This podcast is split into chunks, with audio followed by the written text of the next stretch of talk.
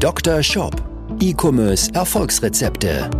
Dr. Sebastian Decker ist das Gesicht von Evolve Digital und Trainer der Google Zukunftswerkstatt. Mit seinem Podcast bietet er Online-Shop-Betreibern und ihren Mitarbeitern direkt umsetzbare Lösungen in den Bereichen Conversion-Optimierung sowie der Vermarktung über Google Ads und SEO. Zu Risiken und Nebenwirkungen fragen Sie Ihren Arzt oder Dr. Decker. Herzlich willkommen zu dieser Folge des Dr. Shop Podcast, dein E-Commerce Podcast. Mein Name ist Dr. Sebastian Decker und ich habe mir heute einen ganz besonderen Gast eingeladen. Und der Zeitpunkt könnte nicht passender sein, denn die letzten zwei Jahre waren im E-Commerce schon sehr, sehr turbulent. Es geht ja im Grunde seit Jahren im E-Commerce eigentlich ja nur bergauf, so auch irgendwo in den letzten Jahren. Allerdings ging es sehr, sehr turbulent bergauf. Ja, es kamen immer mehr Käufer, jedes Jahr kommen neue Käufer dazu, auch, das habe ich gerade im Manager-Magazin gelesen, auch die Älteren sind jetzt gerade in den letzten Jahren verstärkt dazugekommen. Über 50 Prozent aller Online-Umsätze werden mittlerweile von Menschen über 50 Jahre generiert, was ich sehr, sehr spannend fand. Und jetzt war es die letzten zwei Jahre, aber auch nicht alles so wirklich schön. Denn durch Corona, ausgefallene Produktionsstätten, teure Containerpreise und Lieferengpässe, ja, hatten viele Shops und auch unsere Kunden kamen die auf ganz, ganz neue Herausforderungen. Ja, dazu Ware war begrenzt und der Einkauf und die Lieferung wurde einfach immer teurer. Und jetzt kommt im Grunde noch der Krieg in der Ukraine dazu, der das ganze Problem einfach nochmal verstärkt. Wir finden zwar immer wieder Lösungen, auch um höhere Preise im eigenen Shops zu erzielen, aber gerade in diesen turbulenten Zeiten, wo Einkaufspreise, aber auch Shop-Umsätze mal schwanken können, ist es umso wichtiger, die eigenen Zahlen im Griff zu haben. Denn nur wenn du als Shopbetreiber deine eigenen Zahlen kennst, dann kannst du schnell wachsen. Und deshalb haben wir heute hier Robert Giebenrath, den Finanzexperten schlechthin eingeladen. Robert ist externer CFO, unterstützt E-Commerce-Unternehmen dabei, einen Überblick über ihre Kennzahlen zu bekommen, um dadurch zum Beispiel auch die richtigen Kanäle zu skalieren aber auch um die eigenen Zahlen für eine mögliche Finanzierung aufzubereiten oder für vielleicht einen potenziellen Millionen-Exit in drei oder fünf Jahren. Das macht Robert aus Hannover heraus mit einem zehnköpfigen Expertenteam und ich freue mich heute hier im Dr. Shop Podcast und auch als Videopodcast hier bei YouTube Robert begrüßen zu dürfen. Herzlich willkommen, Robert Giebenrath. Robert, freue mich sehr, dass du hier bist. Ja, hallo zusammen und ja, danke Sebastian für das Intro. Schön hier zu sein. Sehr, sehr gerne. Robert, Lass uns gleich starten. Ich habe heute für dich drei Fallbeispiele mitgebracht und auch Kundenbeispiele gleichzeitig. Einmal ein Amazon-Händler und dann zwei Kunden, die an einer anderen Stelle stehen, aber in ähnlicher Art und Weise Performance-Marketing skalieren wollen. Und diese drei Fallbeispiele will ich mal mit dir durchgehen. Und ich glaube, um mir ganz vorwegzunehmen, dass da die Kenntnisse der Finanzkennzahlen unglaublich wichtig sind. Und ich bin gespannt, was du dazu sagst. Ich selbst habe da schon eine ganz, ganz klare Meinung, weil ich mhm. halte erstmal zurück, um zu schauen, was du dazu sagst. Vielleicht sind wir uns ja einig, vielleicht auch nicht, wir werden sehen. Ich glaube halt, dass sehr, sehr viele Online-Shop-Inhaber hier sehr, sehr große Denkfehler machen und deshalb sprechen sehr, sehr viel Geld und Wachstumspotenziale auch entsprechend verschenken. Robert, wir haben einen Kunden, der macht gut sechsstellig im Monat über Amazon, so rund irgendwie 130.000 Euro monatlich. Ja, so etwas über 130, also etwas über 100.000. Und dazu baut er jetzt gerade seinen Shop auf. Ja, dieser wirft, der wirft jetzt mittlerweile so rund 80.000 Euro monatlich ab. Mhm. Verkauft Kosmetik. Ja. Robert, jetzt aus deiner Sicht als externer CFO, als Finanzexperte, welche Zahlen und Finanzkennzahlen sollte jetzt dieser Kunde kennen, um entsprechend jetzt weiter zu wachsen und die richtigen Dinge auch zu priorisieren? Also, das ist natürlich grundsätzlich etwas, was er kennen sollte. Das ist jetzt nicht über sozusagen auf seine Situation übertragbar sozusagen oder es ist äh, global gültig, welche Kennzahlen da für E-Commercer so die wichtigsten sind. Aber eine Sache ist schon mal sehr, sehr positiv zu benennen und zwar, dass derjenige vom reinen Amazon-Geschäft hin in ein diversifiziertes, Multi-Channel, auch wenn es nur zwei sind, ähm, geswitcht ist. Denn hier kommt auch aus meiner, da geht mein, da, da geht mein Herz aus der Finanzbrille geht, geht auf, sage ich mal, ähm, weil gerade wir betreuen ja auch mehrere Unternehmensverkäufe, so mhm. fünf, sechs Stück im Jahr ungefähr und ähm, sind eher, da eben auch viele E-Commercer, die dann verkaufen. Und hier ist eine Sache extrem spannend, die nicht so viele auf dem Schirm haben. Und zwar, wenn man ein reines Amazon-Geschäft verkauft, im Unterschied zu einem Multichannel hat man einen ganz anderen Multiplikator. Da kurz zur Erklärung. Ähm, in der Praxis macht man es so, es gibt natürlich 100.000 verschiedene Methoden, wie man ein Unternehmen bewerten kann, wie man den Wert eines Unternehmens ermitteln kann. Allerdings ähm, in der Praktika-Methode sozusagen oder in der wirklichen M&A-Welt, Unternehmenstransaktionswelt, geht man in der Regel von Multiplikatoren aus und korrigiert die an der einen oder anderen Stelle noch. Da geht es dann um Wachstumskurve, um, ähm, um Stabilität da drin, um Diversifizierung da drin und, und, und.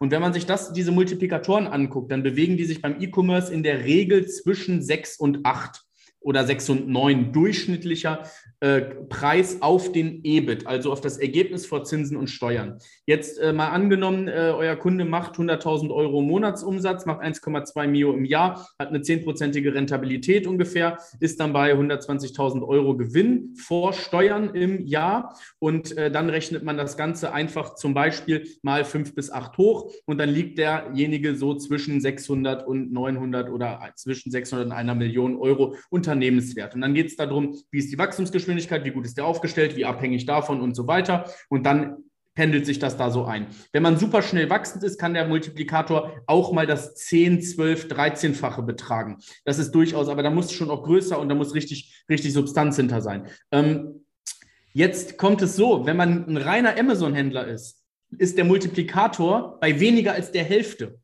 Mhm. Das bedeutet, wenn man reines Amazon-Geschäft übernimmt und verkauft, und da gibt es ja mittlerweile auch die ganzen verschiedenen Käufer, sei es Razor Group, Seller X, Drives und so weiter, die kaufen das ja in großen Stile auf.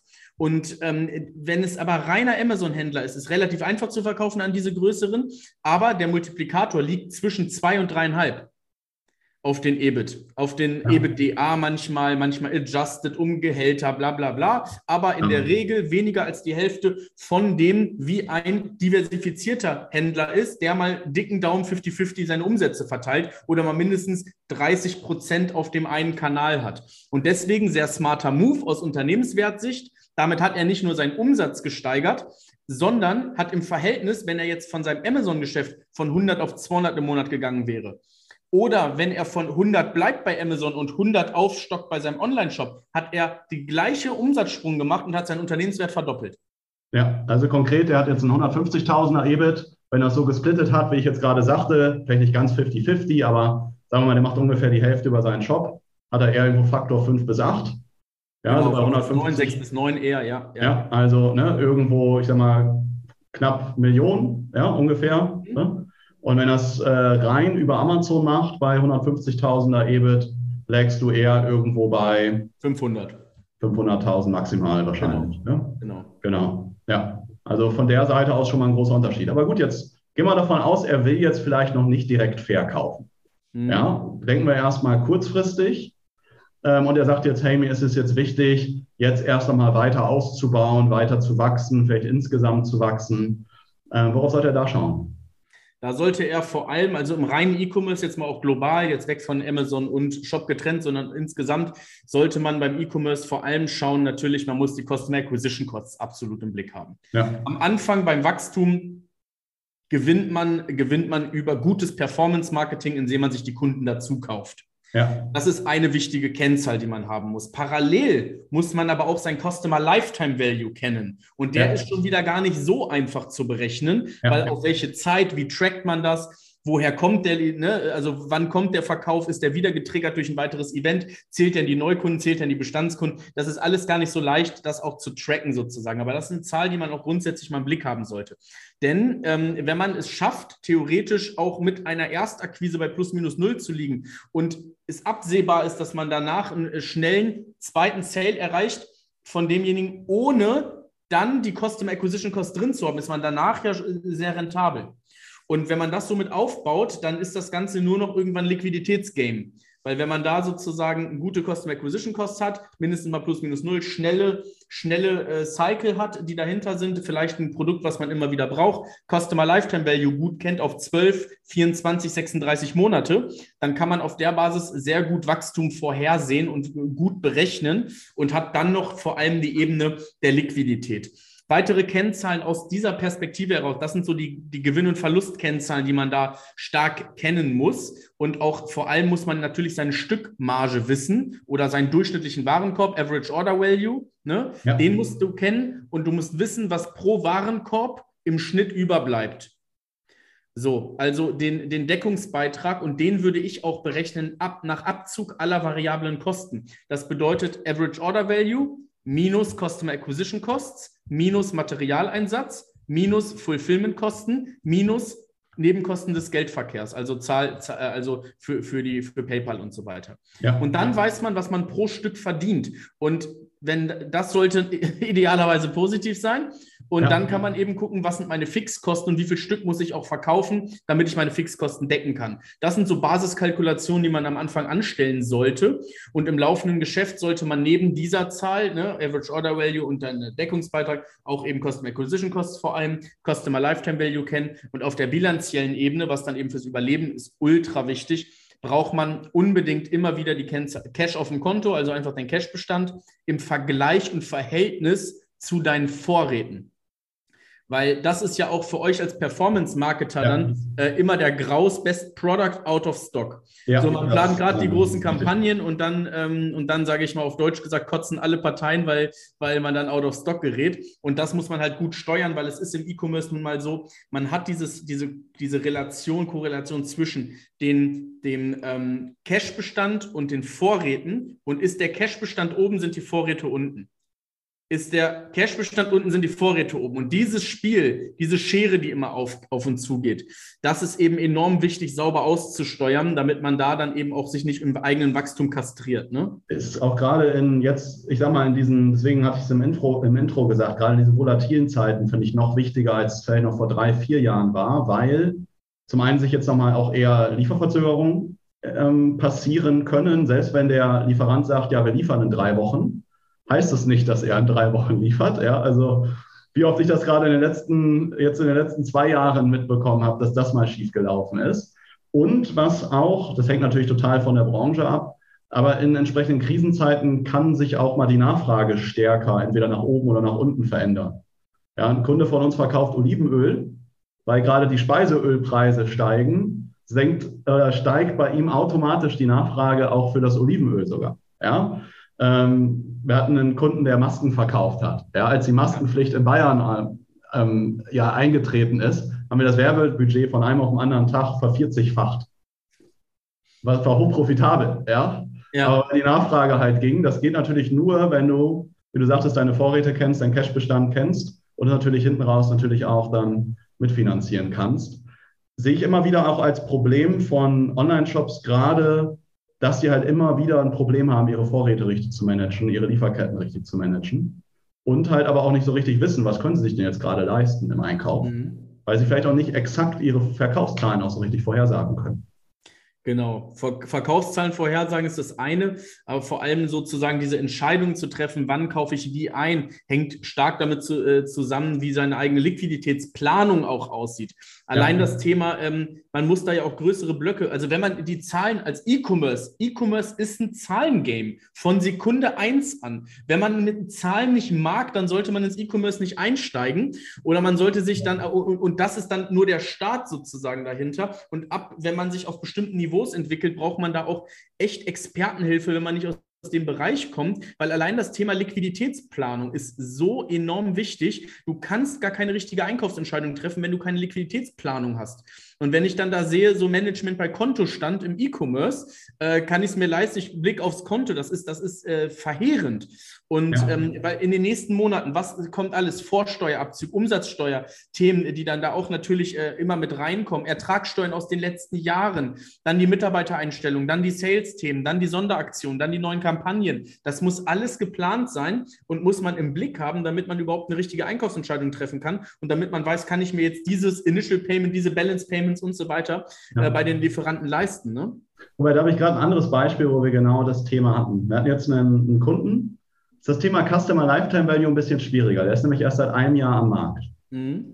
Ja, ähm, vielleicht kannst du da auch gleich nochmal kurz ein paar Sachen zu sagen. Er verkauft, ich hatte gerade Olivenöl gesagt, ja, verkauft also verschiedene ähm, Öle und es läuft sehr, sehr gut bei ihm. Ja, er weiß, er kennt im Grunde, ich sage mal, Average Order Value, immer was, was leicht zu rechnen ist. Ja, ist ein bisschen höher, aber sagen wir mal, ist 50 Euro, dann können wir leichter rechnen mit glatten Zahlen. Marge ungefähr, sagen wir mal, 40 Prozent. Ja, das kommt auch ungefähr hin, also ungefähr 20 Euro Profit pro Bestellung, nicht ganz korrekt. Ja, weil dann habe ich ja nur Einkauf minus Umsatz gerechnet. Ja, sondern ich habe ja noch ne, Payment-Anbieter, Versand, Shipping und Co. Das heißt, die reale Marge ja eher irgendwo im 15-Euro-Bereich. Ja. Ja. So, jetzt ähm, ist dieser Kunde, hat jetzt festgestellt, über das erste Jahr, es läuft richtig, richtig gut. Er weiß, er kriegt alles einfach verkauft, was er äh, entsprechend anbietet. Es geht im Grunde, wie du sagtest, ist nur noch ein Zahlengame. Ja, also das ist Proof of Concept und so weiter, ist alles durch. Das Ganze funktioniert. So, jetzt angenommen, er hat 15 Euro pro Bestellung übrig und würde jetzt könnte jetzt, du hattest Customer Acquisition Cost gesagt, könnte jetzt pro Kunde über Werbung, sei es Google Ads, sei es Facebook Ads, Affiliate, Native Ads, was auch immer, mir auch TikTok und alle möglichen Kanäle, ich glaube aber Olivenöl ist jetzt nicht so ein TikTok-Game, aber egal, er könnte, und das geht, ja, er kann jetzt, äh, wir unterstützen ihn zum Beispiel im Google Ads-Bereich, ähm, kann er jetzt für 12, 13 Euro, sagen wir mal 12 Euro einen Kunden einkaufen. Mhm. Das würde ich ja eigentlich sagen, 3 Euro plus, Vollgas. Ja, kann da sein, das schwankt ein bisschen, ja, kann sich auch noch ein bisschen erhöhen. Ist das jetzt so einfach? Angenommen, ich würde jetzt sagen, ich erhöhe jetzt dort das Budget Faktor 5, erhöhe ich das jetzt. Genau. Kann er das so einfach machen, weil ja, das Geld kommt ja wieder rein. Angenommen, die Customer Acquisition Costs bleiben bei 12 Euro und werden nicht leicht steigen oder so, wenn ich das Budget erhöhe, sondern die bleiben dort. Ist das korrekt? Ähm, in einer, ähm, in einer äh Blümchen-Einhorn-Welt ist das, ist das gut.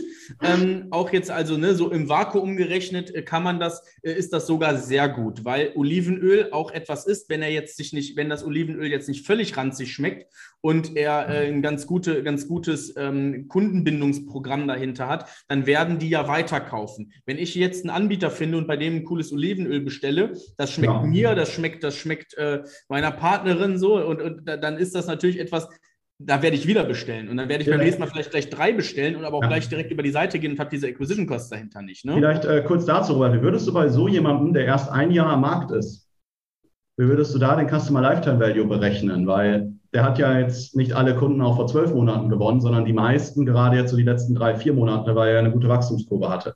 Genau, erstmal natürlich gucken, ähm, wie, äh, durchschnittlich einfach von äh, in, in ein Jahres Customer Lifetime Value schauen, ja. wer wiederbestellt hat, wie die Rate an Wiederbestellern ist. Ja. Sozusagen, das ist ja allein nur wichtig. Wenn er die Rate an Wiederbestellern und den, den Zeitrahmen von Wiederbestellern hat, dann kann man ja darauf sehr, sehr viel schließen. Wie lange dauert es, bis eine Flasche Olivenöl leer ist so?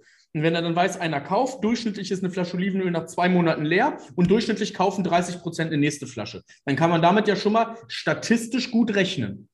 So, ja. also da muss man das, natürlich ist das anspruchsvoll und muss man auch viel mit Prognosen und Hypothesen arbeiten. Und die muss man dann halt im Laufe mit den Ist-Zahlen immer bestätigen oder halt justieren. Und das ist dann eben wieder ein Zahlengame dahinter. Genau, ähm, das heißt, bei ihm war es auch so, Flasche Olivenöl ungefähr so roundabout zwei Monate. Ja, mhm. sagen wir sechs bis zehn Wochen ist die Flasche leer. Heißt, ich könnte mir jetzt den Zeitraum, ich nehme mir zum Beispiel alle Kunden, wir haben jetzt hier gerade, ich sag mal, fast April. Mhm. Ja, ähm, wir nehmen uns jetzt, sagen wir mal, die Kunden, die ab Januar und, oder vor Januar gekauft haben, also Januar, Dezember, ähm, November, Oktober und Co. Und schaue von den 1000 Kunden, wie viele von denen haben wieder bestellt.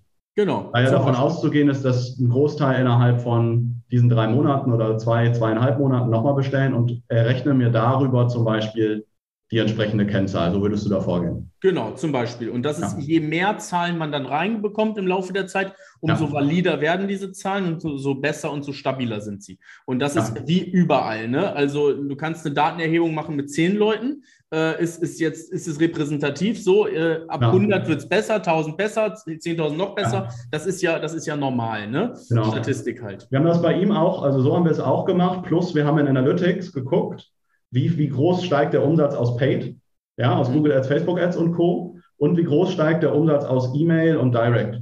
Genau, das ist ja. eine der unglaublich wichtigen Kennzahlen, gerade wenn man ein Recurring Product hat, dass genau. man unbedingt im Blick hat, wie ist das Verhältnis von Neukundenumsatz zu Bestandskundenumsatz.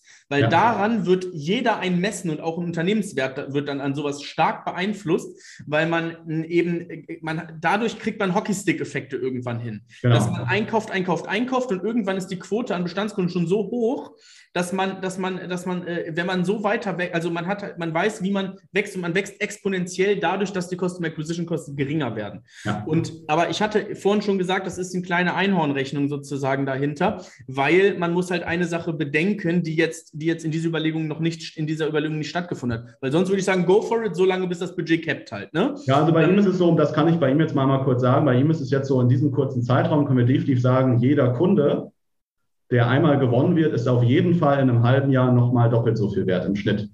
Weil ja. so 25, 30 Prozent nochmal bestellen und einige halt auch dreimal oder viermal in der kurzen genau. Zeitraum. Ne, deswegen im Mittel kamen wir ungefähr drauf, so grobe Daumenregel, sagst ja selbst Prognose und Co. Ne?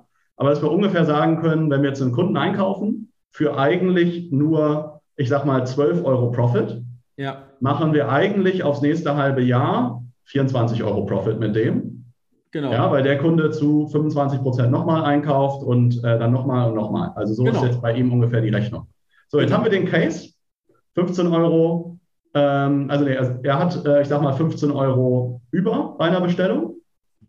Ja, und zahlt jetzt 12 Euro Werbekosten. Kann er jetzt unendlich aufdrehen, Robert? Da wolltest du gerade was zu sagen. Genau. Ähm, im, in der Theorie ja, gerne, so, bis das Budget halt capped. Ähm, allerdings, das ist unter Annahme, dass liquiditätsseitig unendliche Ressource besteht. Ja. Denn ähm, man muss vor allem dann sich noch angucken, wie lange ist denn der Sales Cycle? Das bedeutet vom Erstkontakt bis zum äh, bis zur Cash auf Konto, auch auf Konto, kann ja noch beim Zahlungsdienstleister ein paar Tage festhängen und so. Ja. Also von Ausgabe Werbekosten bis Geld ist auf dem Konto. Das ist halt nochmal zu überprüfen, wie sehr sich da ähm, oder wie da die Zeit Achse hinter ist, weil dann müsste er in dem Fall ja Werbekosten vorfinanzieren. Kann er sich unendlich Werbekosten vorfinanzieren? Das ist dann hier die Frage und das muss wieder geplant werden. Und da einfache Liquiditätsplanung, da das mit reingerechnet, da weiß man, wann es reinkommt und dann hat man das ja, dann kann man, kann man das theoretisch sehr gut im Blick haben, ne? wenn man gut aufgestellt ist. Gibt es da, gibt es da einfache Tricks? Weil hm, also um jetzt so etwas vielleicht stückweise vorzufinanzieren, weil es wird ja so sein, ein Teil wird zum Beispiel bei PayPal bleiben, erstmal. Mhm. Der PayPal zahlt oft erst irgendwo innerhalb von 30 Tagen oder sowas das Geld dann komplett aus, ja, manchmal sogar länger. Wenn ich dann schnell wachse, kann ich auch mal eine PayPal-Sperrung kurzzeitig haben, auch das passiert ab und an. Ne? Ist so. Ähm, gibt es da, weil ich sage mal, jetzt wird nicht jeder sagen, angenommen, ich habe meine Finanzkennzahlen im Griff. Ja, ich weiß, ich brauche das und das Geld. Das brauche ich, um erstmal liquide zu sein, weil dann kommt es nach 30 Tagen wieder zurück. Ja. Gibt es eine einfache Möglichkeit, anstatt jetzt zum Beispiel zur Hausbank zu gehen und äh, mit dem Bankberater zu sprechen und so weiter und mir vielleicht eine Finanzierung zu holen, um das ähm, ja für mich vielleicht einfacher zu lösen? Stichwort ja. zum Beispiel, muss ich aufpassen, dass ich in die Kamera halte, äh, andere Kreditkarte genau. oder ähnliches. Ähm, hast du da bestimmte so bestimmte Nuggets, die du uns mitgeben kannst. Genau, diese etwas schwerere Kreditkarte, die du da gerade schon in der Hand hattest, ist da natürlich das beste Beispiel für oder der sinnvollste Weg auch. Ja. Ähm, und äh, das ist, äh, darf man es sagen, darf man es nicht sagen? Ich weiß gar nicht. Doch, von mir aus kannst du sagen. Ja, also, also MX, MX Platinum ist da ja. der, der, der, beste Weg. Der MX Platinum rechnet dir nah, also rechnet dir jeden ausgegebenen Euro zum Ende des Monats ab und dann hast du nochmal 27 Tage Zahlungsziel auf das Ding. Ja. Das bedeutet, wenn du am ersten eines, eines Monats einen Euro ausgegeben hast, zahlst du diesen Euro nach 58 Tagen. Und in der Regel hast du, solltest du dann, wenn du da in diesen 58 Tagen deinen Sales Cycle und die Kohle auf dem Konto hast, dann kriegst du ja theoretisch eine Vorfinanzierung.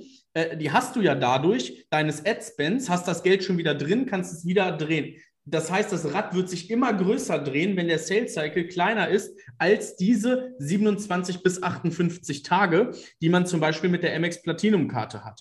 Und das ist natürlich ein absolutes Nugget, wenn man ja, Disclaimer dahinter, wenn du dir die frisch holst als Online-Shop, dann hast du vielleicht 15k Budget oder so da drauf. Ja. Äh, ne? und, und du musst es sukzessive hochfahren, du musst sukzessive da im Kontakt sein. Aber irgendwann hast du nach Jahren, hast du dann da fette sechsstellige Budgets, ähm, die du dann ausschöpfen kannst. Und dadurch äh, kannst du natürlich ein Riesenrad drehen. Ne? Und nebenbei kannst du noch ein paar Punkte sammeln, ne? was manchmal auch nicht so schlecht genau, ist. Genau, du hast ein paar Goodies, du ja, hast ein paar Goodies damit drin, ja. ein paar Flüge upgraden und so. Das sollte nicht das primäre Ziel Nein, sein dieser Karte, nicht. aber äh, kann man nochmal gut mitnehmen. Hier Achtung bitte auf Versteuerung bei privat genutzten Themen. Ja, genau.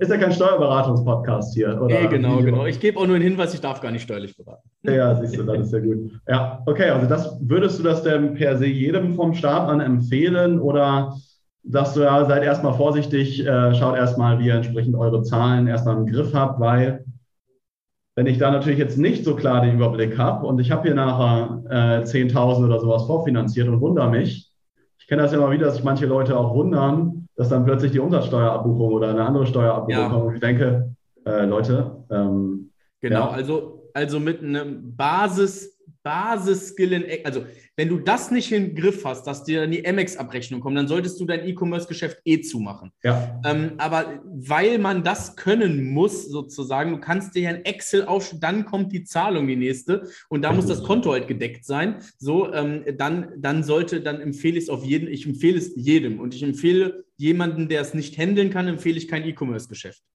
Ja, absolut. Hm, Robert, jetzt haben wir viel über ähm, Vorfinanzierung, ähm, Customer Lifetime Value und Co. gesprochen. Hm, wie geht ihr damit um? Auch jetzt so per se Thema Tracking wird ja immer schwieriger. Angenommen, ich habe jetzt, du hast es vorhin bei dem Amazon-Beispiel, um da mal wieder kurz zurückzukommen. Amazon-Händler macht über Amazon 130.000, über den eigenen Shop 80.000. Hm, und über den Shop, klar, es kommt alles über den Shop rein, aber bei Amazon habe ich in der Regel Amazon als Kanal, bei den Shop habe ich vielleicht Facebook, Google, ähm, bei Facebook oder Meta, nicht nur Facebook, sondern Instagram und weitere Kanäle und Co. Habe E-Mail-Marketing und so weiter. Ähm, wie geht ihr damit um, damit ich auch vielleicht weiß, das stelle ich auch mal bei Shops fest, der Shopbetreiber hat im Grunde nie Zeit. Ja, und weil es gibt so viele Möglichkeiten und Sachen, die ich tun könnte. Ich könnte jetzt ja an dem Beispiel meine, ganzen, meine ganze Arbeit und Arbeitszeit und auch Kapazitäten aus meinem Team und Co. in Amazon stecken. Oder ich könnte meine ganze Zeit in, in meinen Shop reinstecken oder vielleicht nur in einen Kanal, über den ich mit meinem Shop Geld generiere oder Neukunden generiere. Wie geht ihr da entsprechend vor, um das zu bewerten, um es auch richtig zu priorisieren?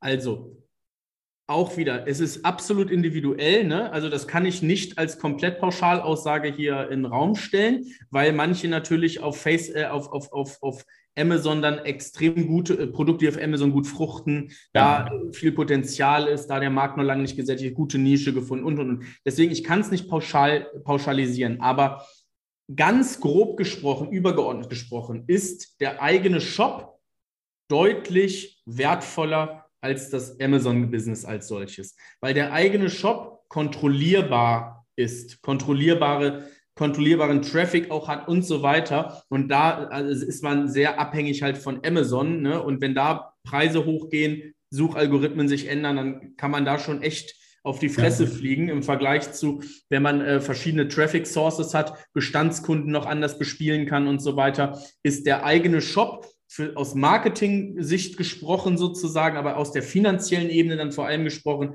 wertvoller als das Amazon-Geschäft.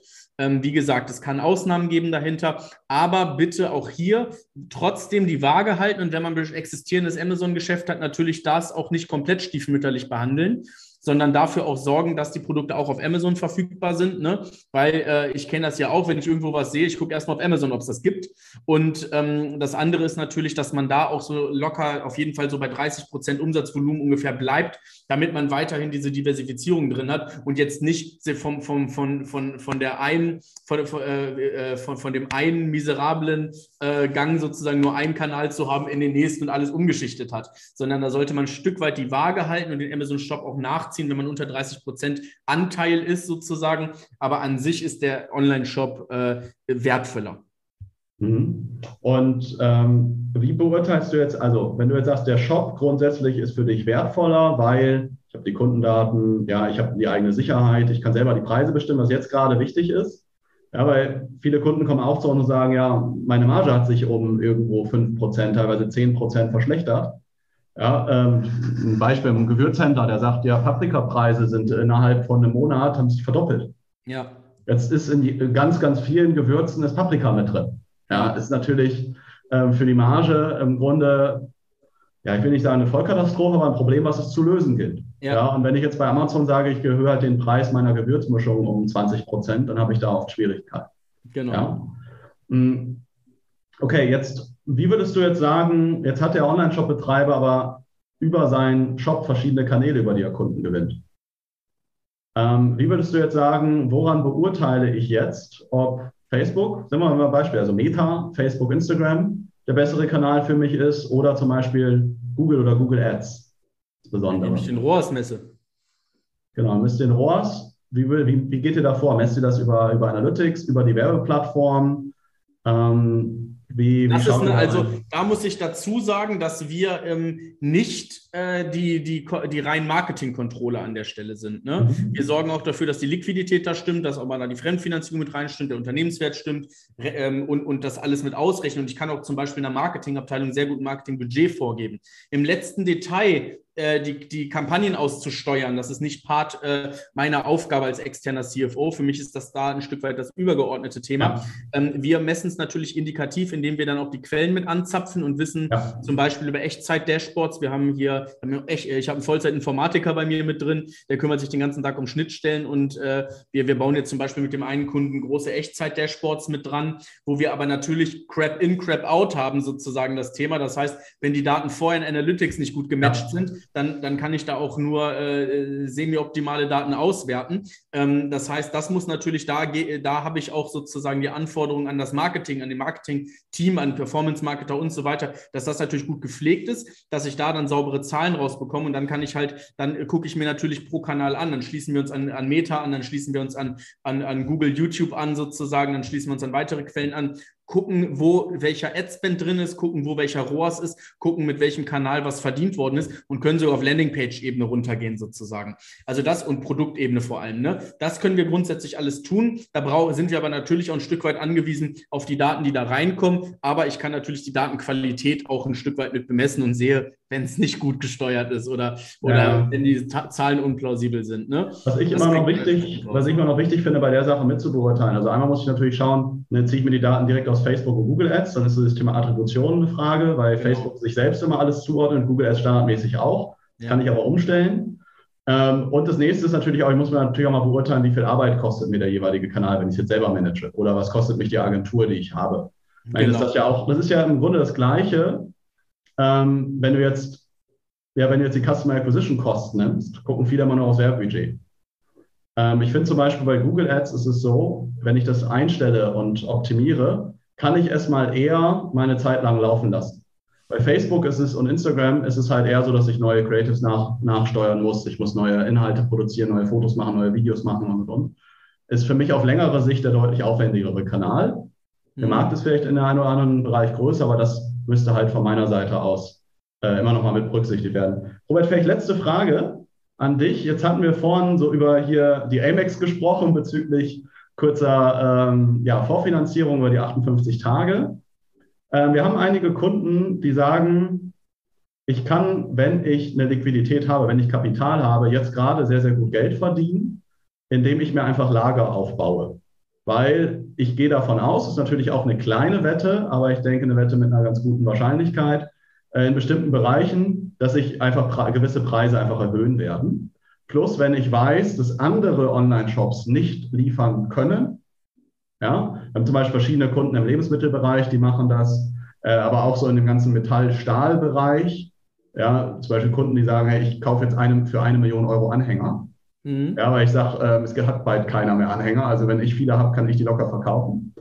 Ähm, die machen das Ganze halt nicht über eine Amex, ja, sondern die machen es in der Regel über die Bank. Ja. Ja, und sagen, hey, ich hole mir dort einen Kredit, bereite meine Zahlen entsprechend vor, um da den Kredit zu kriegen, weil ich sage, wenn meine Einkaufspreise die nächsten, äh, die nächsten Monate, das nächste Jahr nochmal um 10, 20, 30 Prozent steigen, es ist jetzt besser, jetzt mehr Ware einzukaufen, plus meine Konkurrenten werden das gleiche Problem haben. Also wenn ich Ware habe, kann ich schneller Marktführer werden. Finde ich eine ziemlich smarte, ähm, ziemlich smartes Vorgehen, dass wir mit einigen Kunden gehen. Was ist dafür notwendig, wenn ich das mache? Ich kann jetzt ja nicht einfach sagen, ja, hier ist mein Shopify-Dashboard, ich gehe zur Bank, guck mal. Ja, ähm, oder zeig mein, mein Shopware oder WooCommerce-Statistiken. Äh, ja, genau. ähm, Ich weiß, es ist mit Sicherheit eine sehr komplexe Frage, aber äh, was sind die wichtigsten Themen, die ich da vorbereiten sollte? Also im ersten Schritt ist es natürlich wichtig, welche Art von Finanzierung ist hier die richtige ähm, weil auch da kann man sich jetzt natürlich wieder richtig in die Nesseln setzen. Ne? Ähm, soll es eine kurzfristige, eine langfristige Finanzierung sein, über welche Art, es geht auch nach der Größe des Unternehmens. Also hier sind wirklich die, die, die vielfältig, ne, was man haben kann. Du kannst atmende, kurzfristige Finanzierung einbauen, Borrowing Base und so weiter. Das sind komplizierte Sachen. Oder du kannst einfach sagen, ich habe eine Kontokorrentlinie, also so ein Dispo-Kredit für Unternehmen. Ja. Ich nehme Bankdarlehen auf. Das ist jetzt mal der einfachste Fall. Ich gehe zur Bank und nehme Bankdarlehen auf. Ja. Aber dann hat man da auch teilweise teilweise andere Konditionen. Es gibt Geldmarktkredite, da kannst du teilweise für 2% dir, dir extrem hohe Summen mit reinholen und so. Also da gibt es super viele Methoden und, ähm, und auch wie alt ist mein Unternehmen? Wenn ich sehr kurz am Markt bin, dann kriege ich gar keine Finanzierung. Dann muss man einen aufwendigen Weg über eine KfW gehen, wo man einen großen Businessplan einreichen muss.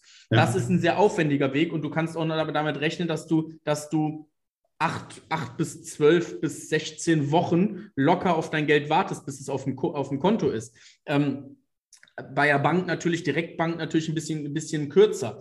Ähm, wenn du gut wenn, wenn du gut aufgestellt bist, wenn du die, die Unterlagen parat hast und und und. Also ich wollte nur mal aufmachen, wie die Klaviatur dahinter ist. Ja. Also es ist einfach, im ersten Schritt muss dir klar sein, welche Art von Finanzierung ist die richtige für mich. Da musst du dich vorher einmal global informieren, aber dann kann der Bankberater dir im Detail natürlich nochmal helfen. Aber ja. der wird ja auch nichts dir benennen, was er gar nicht kennt oder was die Konkurrenz anbietet. Ja, richtig. Dann musst du da idealerweise kurz mit einem Expertengespräch halt, der, der auch eine Finanzierung, äh, Finanzierungsstruktur mit an die Hand gibt. Da geht es auch darum, wie hoch ist dein Eigenkapital in der Firma. Weil du kannst auch nicht dein Eigenkapital zerbersten, indem du nur äh, Fremdkapital aufnimmst. Vielleicht nimmt man das dann lieber über die Holding auf und gibt als Gesellschafter Darlehen rein, damit das schöner aussieht. Also da gibt es so viele Möglichkeiten, das, das halt richtig zu gestalten und auch so viele Möglichkeiten, es falsch zu machen. Aber erstmal muss die Finanzierungsstrategie klar sein. Dann müssen entsprechend geguckt werden, über wen kann sowas aufgenommen werden und wer kann angesprochen werden. Und auf der Basis ist dann die Frage, welche Unterlagen dafür benötigt werden. Und in der Regel ist, sind das mal deine Finanzzahlen, das heißt dein letzter Jahresabschluss, dein letzte BWA und SUSA, deine aktuellste BWA und SUSA, also ne, die, die Auswertung vom Steuerbüro und ja. idealerweise natürlich auch eine Rentabilitäts- und Liquiditätsvorschau fürs laufende Jahr plus eins. Und ähm, da muss man sich dann halt mal mit befassen. Und wenn man es dann gleich macht, kann man es auch gleich richtig aufstellen, dass man es auch laufend aktualisiert und für sich noch Nutzen drin hat und nicht ja. nur ein Paper für die Bank aufgestellt hat. Auch hier wieder kannst du sehr viel falsch machen und du musst zeigen, dass sich das Invest, dass, dass der Verwendungszweck für dich lohnt dass sich dieses, dass das Ding aufgeht und dass du kapitaldienstfähig bist, also dass du Darlehen oder die Finanzierung auch zurückzahlen kannst. Das sind soweit die Schritte und dann gehst du halt mit dem Banker ins Gespräch und dann gibt es die Prüfung und die Prüfung nimmt nicht mal der Banker vor, der vor dir sitzt, sondern das nimmt, macht dann die Marktfolge und die sitzt idealerweise im Keller, sieht kein Tageslicht und kennt vor allem den Kunden nicht und muss auf einer reinen Zahlenbasis entscheiden, wenn der Vertriebler vorab gesagt hat, es funktioniert. Und das sind halt viele Stufen, die dahinter sind. Das heißt, die Unterlagen haben ist eine hohe Prio an den Unterlagen und auch auf der Aufbereitung der Unterlagen. BWA ist noch lange nicht BWA. Wenn du dem eine BWA schickst, aber die, die Materialkosten da noch nicht richtig abgegrenzt sind, dann kannst du dir da ins eigene Knie mitschießen. Dann gibst du solche Zahlen ab und dann sieht die Bank, Alter, du hast deine Zahl nicht im Griff, wo ist, eine, wo ist eine monatliche Inventur da drin? Ja, ich habe kein Warenwirtschaftssystem. Ja, okay, aber das kannst du mindestens in Excel dir mal angucken oder so. Ne? Also da kann man sich auch, also es ist ein komplexes Thema. Deswegen, also ich habe über 120 Finanzierungen in meinem Leben akquiriert, auch vor allem viel über Banken und so. Ich weiß ein bisschen, wie das Game läuft. Und ja. äh, es ist es ist vielschichtig, sage ich mal. Aber Finanzierungsstrategie muss klar sein, Ansprechpartner muss klar sein. Danach richtet sich Unterlagen und Unterlagen und die Unterlagen, die man einrichten, müssen dann aber eine hohe Qualität haben und dann ist halt die Akquise dessen sozusagen. Ne? Ja. Das Ganze ja. kann auch innerhalb von sieben Tagen passieren, ne? Verstehe mich da nicht falsch. Wenn ich einen Kunden habe und ich weiß, okay, wir brauchen kurzfristig Kohle, das muss in zehn Monaten zurückgeführt werden. Ich weiß sofort, welcher Finanzierungspartner das ist, wie viel Höhe jetzt sinnvoll für den ist. Sage, okay, wir brauchen 150k, spreche den Partner an, reiche die Unterlagen ein, sieben Tage später habe ich das Geld auf dem Konto. Das kann ja. auch zügig gehen, aber dafür brauchst du auch die Expertise, die Kontakte und die Vorbereitung auch in der Bonität und so. Ja, genau. Ja, wir haben jetzt einen Kunden, der hat das quasi Krieg ausgebrochen, zack, Finanzierung geholt, drei vier Wochen später waren so, ja, es waren ungefähr, ich glaube 100, 130, 130.000 waren es, äh, standen zur Verfügung. Dann hat er halt erstmal der fast für die 130.000 ja dann nahezu komplett Ware eingekauft. Im Grunde. Genau. Kann super smart sein, muss ich aber halt auch, genau. würde ich auch jetzt auch nicht nur äh, Selbstzweck, die, die Bank braucht das, äh, und musst gucken, ob sich schön rechnet. Du solltest ja selber mal das auf einer Zahlenbasis validiert ja. haben, ob sich das schön rechnet oder ob du da wieder nur dein Bauchgefühl hinterherjagst. Ne? Ja, ja, absolut. Robert, wie fange ich denn jetzt mit dem Thema an? Also ich wette, wir haben jetzt den einen oder anderen, der sagt, boah, meine Zahlen irgendwie in Analytics, die überblicke ich. Ja, also vielleicht was channelmäßig reinkommt, da, da komme ich noch mit. Aber ich stelle fest, ah, so richtig Überblick über meine Zahlen habe ich vielleicht noch nicht. Gerade vor allen Dingen vielleicht äh, so, was jetzt noch an Steuern reinkommt, was jetzt vielleicht noch hier die Amex abbucht oder was auch immer, habe ich nicht so 100 Pro auf dem Schirm oder wie meine Zahlungsziele sind. Ähm, habe ich, nicht, hab ich nicht ganz klar für mich. Wie sollte derjenige loslegen? Soll der sagen, der meldet sich beim Robert? Gibt es andere Möglichkeiten, Softwarelösungen, derjenige nutzt? Was sind da die Möglichkeiten? Ähm, da auch wieder je nach Größe des Unternehmens. Wenn du ganz am Anfang stehst, hast du natürlich andere Möglichkeiten, auch budgettechnische Möglichkeiten, das Ganze aufzurollen, im Vergleich zu jemandem, der dann schon, der dann schon zwei Millionen im Jahr macht an Umsatz. Ja. Ähm, sozusagen an der Stelle so ab ich sag mal so ab 1,5, 1,8 Millionen sollte das, sieht das Setup anders aus als davor. Ja. Davor ist Excel dein guter Freund.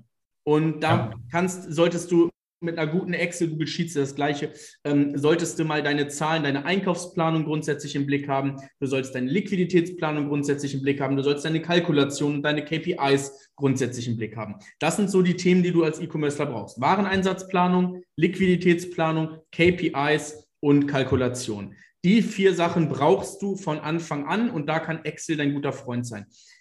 Excel wird aber dann nicht mehr tragfähig sein, wenn du dann mal sechsstellige, in sechsstellige Monatsumsätze und so reingehst, 150, 180, 200k dann im Monat machst, dann muss das Update, äh, dann muss das Software-Setup muss professionalisiert werden. Da muss es ein Update geben. Und da kann es dann oder Upgrade, da gibt es dann auch automatisierte Liquiditätsplanungstools. Da ist das Thema Warenwirtschaftssystem auf einmal ein Thema. Da ist das Thema äh, vielleicht sogar, sogar in Richtung Echtzeit-Dashboards mit reinzugehen. Kalkulation nochmal vom Profi machen zu müssen und auch das Thema Fremdkapital und so und Bonität, das sind wieder ganz andere, das, du bist auf einem anderen Level unterwegs und du bist, du bist gut vielleicht im Marketing oder du hast einen guten Marketingdienstleister mit drin. Du bist gut als Unternehmer, du weißt, wo man einkauft, verkauft sozusagen. Du kannst ein Team aufbauen, aber die reine, die volle Expertise in diesem zahlengetriebenen Game, kannst du doch gar nicht haben, wenn das dein erstes Unternehmen ist, sozusagen in dem Bereich. Wie auch, wenn du auf der Stufe noch nie warst. Und da kann ich natürlich nur anbieten, gerade wenn man dann in, das, in die höheren Regionen kommt, sage ich mal so ab 100, 150 K Monatsumsatz, Tendenz stark steigend. Ähm, das, sind, das sind dann auch, da kann ich halt ein Erstgespräch mit uns anbieten, so. Da werde ich auf jeden Fall sagen, was fehlt was schon da ist, was notwendig ist, welche Maßnahmen, was jetzt zu tun ist. Und ich kann auch zeigen, wie eine Zusammenarbeit mit uns aussehen würde. Ähm, aber du hast auf jeden Fall schon mal klar, was die nächsten Maßnahmen-Steps sind, um deine Finanzen im Griff zu haben. Das kann ich nur anbieten. Das mache ich aktuell auch noch eins zu eins. Also spricht man auch direkt mit mir und äh, kriegt da mal seine Finanzstrategie sauber in die Hand und weiß, wo man aufzuräumen hat im Rechnungswesen, im Controlling und in der Finanzstrategie. Und das stellen wir sauber auf und das können wir grundsätzlich auch begleiten. Wir machen es für sehr viele E-Commercer und die machen alle so zwischen, sage ich mal, 1,5 und äh, 40 Millionen Jahresumsatz mit einer steigenden Tendenz. Ja, genau. Also das, wo ich sag mal, die Rakete schon ein bisschen abgehoben ist, aber noch nicht, noch nicht zum, noch nicht zum, noch nicht voll ins, im, im All gelandet ist, sagen wir es mal. Genau, so. genau. Und auch genau. da das Thema da kann man auch vorher, da muss auch, wenn irgendwann mal für einen E-Commercer das ja einfacher als für einen Dienstleister oder so, sein Geschäft zu verkaufen, weil der Dienstleister ja, oft ein bisschen personengetriebener ist und Dienstleister natürlich und ein E-Commercer nicht so. Auch wenn da sozusagen Exit-Ambitionen in den nächsten ein bis fünf Jahren zum Beispiel äh, bestehen, dann bereitet man so einen Verkauf nicht die Monate davor vor, sondern das fängt sehr viel früher an, damit man auch eine gewisse Bilanzkosmetik betreiben kann, eine saubere Wachstumsstory aufbauen kann, die ja. richtigen Planungs- und Finance-Instrumente damit drin haben haben kann. Und das ist natürlich etwas, wo wir uns unendlich auszahlen, weil jeder, jeder Euro mehr ist gleich 10 Euro mehr wert sozusagen. Und da kann man natürlich kann man natürlich extrem viel optimieren und äh, da können wir, da haben wir einen riesen Leverage-Effekt, sage ich mal. Sehr gut. Robert, ich werde deine Kontaktdaten, deine Webseite nochmal hier in der Videobeschreibung oder im Podcast und in den Show Notes mitverlinken. Ich kann es nur jedem Shopbetreiber, jedem E-Commercer einfach empfehlen, sich mal mit dem Thema zu beschäftigen. Weil wir stellen es immer wieder fest, sei es, wenn wir das Performance-Marketing übernehmen, sei es, wenn wir Online-Shops mit aufbauen, dass Kunden nicht exakt genau ihre Kennzahlen wissen, nicht genau den Customer Lifetime Value sich da Gedanken drum gemacht haben, äh, wie wirklich die ich nenne es mal Realmarge ist, also nicht nur einfach Einkaufspreis minus Verkaufspreis, sondern auch die zusätzlichen Kosten. Auch das mal auf verschiedene Produktkategorien bezogen, dass man einfach nicht genau weiß, wie viel kann ich denn jetzt pro Kunde überhaupt bezahlen und wann kommt das Geld halt auch wieder rein, damit, ne, wie wir es vorhin bei dem Olivenölbeispiel gesagt hatten, das Geld halt auch rechtzeitig wieder reinkommt. Und es ist ja so, es gibt ja im Grunde eigentlich drei Situationen dann. Entweder ich bin zu vorsichtig, dann verliere ich Potenzial und Geld, oder ich bin zu mutig, da habe ich vielleicht totale Schwierigkeiten, ja, und ähm, muss vielleicht sogar irgendwo Insolvenz anmelden oder ähm, laufe halt voll gegen die Wand oder muss irgendwelche Notfallmechanismen machen. Oder ich mache es halt richtig und dann fühlt sich das Ganze halt viel leichter, einfacher an. Ich weiß, wie viel Geld rausgeht, wie viel Geld reinkommt und kann halt immer, ja, wie mit so einem guten Tempomat, wo ich dieses, das Höchstgeschwindigkeitslimit kenne, halt entsprechend auf der Autobahn auf der linken Spur halt fahren, so wie es halt gerade erlaubt ist und geht. Ja, und dann kann ich halt mein Wachstum mit der richtigen Geschwindigkeit fortsetzen. Das kann ich nur jedem empfehlen, ähm, sich damit entsprechend genauer zu beschäftigen. Und Robert, du hast das Angebot ja gemacht. Du sagtest so ab 150.000 äh, Monatsumsatz, also ich sag mal gut anderthalb, zwei Millionen Jahresumsatz, ähm, sollen sich die Kunden entsprechend da nochmal oder die Zuhörer hier, so Zuschauer, entsprechend bei dir melden. Genau, genau. Das sind ab da äh, kann ich guten Gewissens sagen, dass wir uns auch mindestens, mindestens plus minus null lohnen, allein ja. was wir da wieder rausholen und das Unternehmen nennenswert stabiler machen. Also ab da ist es eigentlich ein No-Brainer, sage ich mal.